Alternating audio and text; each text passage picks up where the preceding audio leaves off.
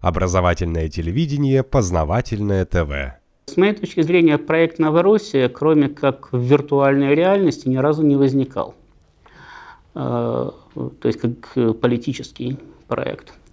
Э, по одной простой причине. Если вы вспомните ситуацию последнего года, то Вначале там возникли разные там, парламенты Новороссии, там какие-то объединительные структуры в этих самых в разных республиках, в ДНР, в ЛНР. Потом все это спокойно заглохло, значит, и пошло совершенно такое практическое военное строительство и административное строительство, позволяющее, сказать, не предвосхищая ситуацию с государственностью, просто позволить народу выжить.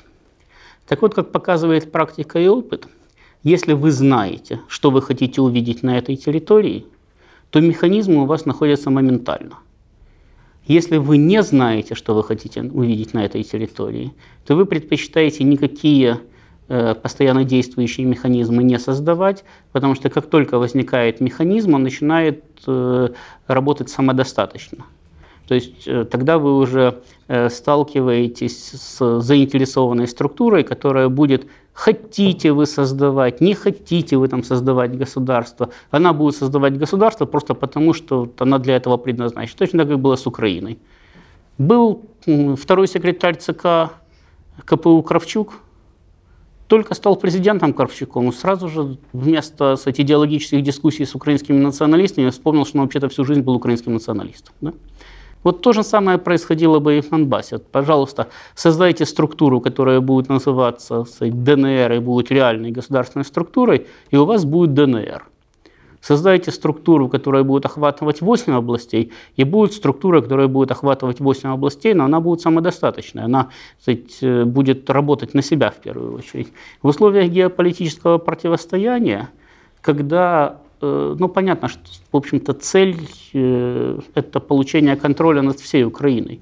За это шла позиционная борьба до переворота, и за это пошла фактически военная конфронтация после переворота. Но, э, опять-таки, ясно, что занять территорию войсками можно.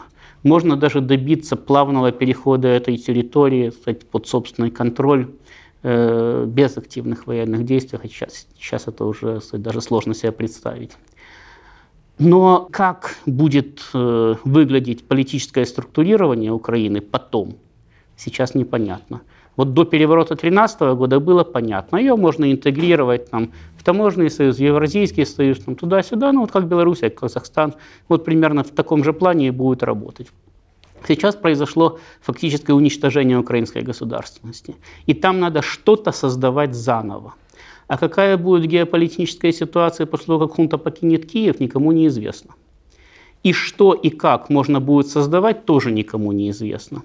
Поэтому сегодня создавать структуры Новороссии, которые позиционировались бы как Новороссия, это создавать себе проблему на послевоенный период, когда у вас уже есть структура, и вы должны с этой структурой работать, и вы должны отстаивать уже не только свои интересы, но и интересы этой структуры. Подчеркиваю, даже не населения там, Украины или Новороссии, а интересы структуры, которую вы же создали. Значит, поэтому ничего, собственно, и не создается. Нету сейчас Новороссии. Вот как вы сказали, проект Новороссия. Да? Проект Новороссия в виртуальном пространстве есть, а в реальности его нету, и он создаваться не будет до тех пор, пока не будет понятно – как разложатся карты на Украине.